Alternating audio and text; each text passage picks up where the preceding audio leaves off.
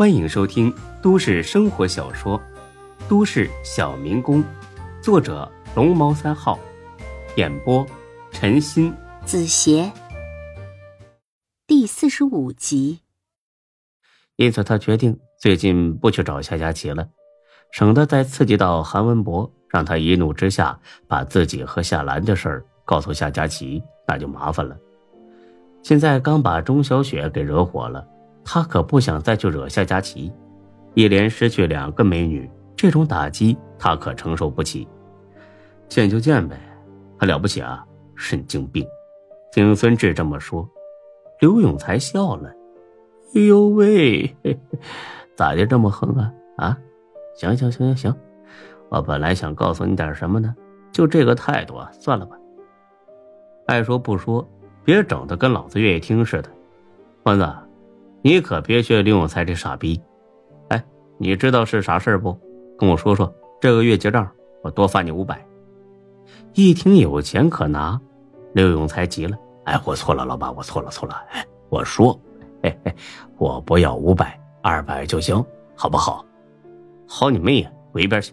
来，欢子，不用等月底了，现在就给你说吧，到底什么事儿？白赚了五百块，李欢乐的不行。当然是如实相告，哦，没别的，就是夏佳琪提着一个保温桶，应该是来给别人买饭的，才哥怀疑，怀疑他和别人好上了。孙志听了，心里咯噔一下，他都能想象出夏佳琪和韩文博“你喂我一口饭，我喂你一口菜”的甜蜜情景，他又觉得很头晕，啊，不行了，不行了，我得坐一会儿，头疼的厉害。也昏得厉害。见他真受了刺激，刘永才于心不忍。哎呀，你别吓唬我们的孙志啊！他不是买给男朋友的，是买给病号的。他爸爸生病了，就在咱们附近的中心医院，所以啊，他才跑到这条街买饭的。孙志总算是看到了一线希望。毕竟像夏佳琪这种小精灵一样的女人。那可是可遇不可求的。若是让哪个王八蛋捷足先登，简直是比挨一顿打还难受。真的，你可没骗我。哎呀，真的，他亲口跟我说的。他买完饭之后还送过来一只鸽子，说想借咱们厨房炖个鸽子汤给他爸爸喝。哎呀，这姑娘真是孝顺呐。我跟他说，医院附近呢有很多卖鸽子汤的。他说呢，不是自己熬的，不放心。你看看多难得呀！你要是娶了她呀，你爸妈可就有福气喽。孙志听完之后，就跑到后厨去了。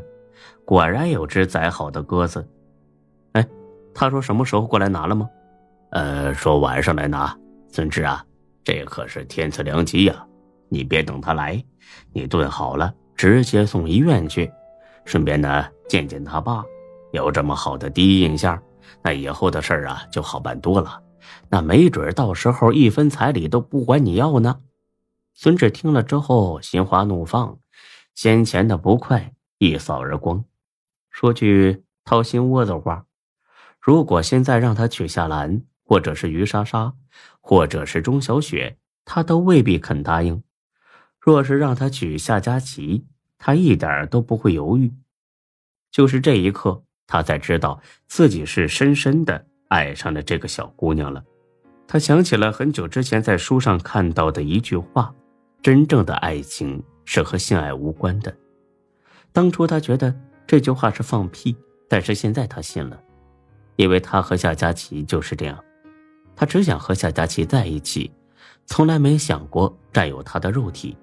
想到这儿，孙志傻傻的笑了起来，而刘永才呢，跟发现新大陆似的尖叫起来：“哎，快看，欢子，这傻逼脸红了！我操的，这回真是遇上真爱了！我勒个妈呀！哎，你看他脸红的跟那个猴子腚似的，肯定啊是在幻想和夏佳琪办事儿呢！放你妈的屁！刘永才，我正儿八经告诉你啊！”以后要是再拿夏佳琪开这种玩笑，老子炒了你！得，你看吧，重色轻友。哎呀，我命苦啊！又得挨你的骂，还得给你未来老丈人炖汤。哎呀，还有没有天理了？哼，不用你管，老子自己炖。哎呦，可以啊，孙志啊，为了小女朋友，什么都愿意做。哎，不对啊，她好像还不是你女朋友吧？哎，这可不行啊，你可不能光傻乎乎的奉献，得把关系确定下来才行啊。孙志一边仔细的刷着锅，一边给了刘永才一个白眼。哼，你当我不想啊？我是担心被他拒绝，那多没面子。刘永才想想也是，万一冒冒失失的表白被拒绝了。可就尴尬了，得想一个能进能退的法子。欢子，你倒是帮忙想想主意呀！你在这看热闹呢？啊！我告诉你啊，现在最重要的不是生意，也不是开新店，而是怎么帮孙志追到夏佳琪。这对咱俩来说非常重要，你明白吗？李欢果断的摇了摇头，他实在不明白孙志能不能追到夏佳琪和他俩有什么关系，顶多就是追上了，孙志一高兴多给他俩发工资；追不上，孙志一郁闷扣他们工资，那撑死也就是几百块钱的事儿，这也不算什么大不了的吧？不但他不明白，孙志也不明白。刘永才，你搞什么搞啊？这事和你有什么关系？刘永才很鄙视的看了眼孙志。你是不是昨天晚上把脑细胞全累死了啊？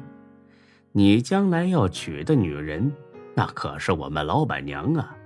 要是你娶个于莎莎这样的，那我和李欢还能有好？他能让你给我们开这么高的工资？能让你年底的时候给我俩分红，啊，能吗？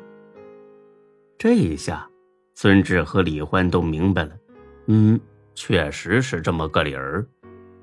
刘永才和李欢不过是给孙志干活的，按理说像他们这种工作，一个月能拿三四千，但是孙志给他俩定的工资是每月八千，除此之外，年底还给分红。这么好的老板哪里找去？要是他娶个斤斤计较的老板娘回来，自己的收入马上就得大幅度下跌。更让刘永才担心的是，老板娘甚至会可能把他和李欢一脚踢开，安排自己的亲戚来干活。那到时候他们和孙志可就真的彻底说拜拜了。好不容易碰上这么一个潜力股，谁甘心被踢开呀？他们还指望着跟着孙志出人头地呢。看来让孙志娶一个像夏佳琪这样的老婆很有必要，因为夏佳琪温柔善良，她当了老板娘之后绝对不会干预孙志的决定。看到李欢恍然大悟的样子，刘永才很是受用。这回明白没，欢子？呃，明白了，才哥，确实和咱俩息息相关，这事儿太重要了。那你倒是想办法呀！你干杵这里，那夏佳琪会自己送上门啊？孙志也抓住时机，拍了一下桌子。对呀，老子给你们开这么多工资，你们倒是帮我想办法呀！别说我没提醒你们啊！于莎莎可整天嚷嚷着要和我登记呢。你们要是想不出主意，我兴许真就娶她了。我爹娘还等着抱孙子呢。哎，别呀，志哥，让我和才哥想想。嗯，有了，苦肉计，得用苦肉计。你你头上和脸上的伤不是还没好吗？正好派上用场。啊，什么意思？住院呢？你也到中心医院去住院，这样不就天天见到夏佳琪了吗？那相处的时间就多了，那机会自然也多了。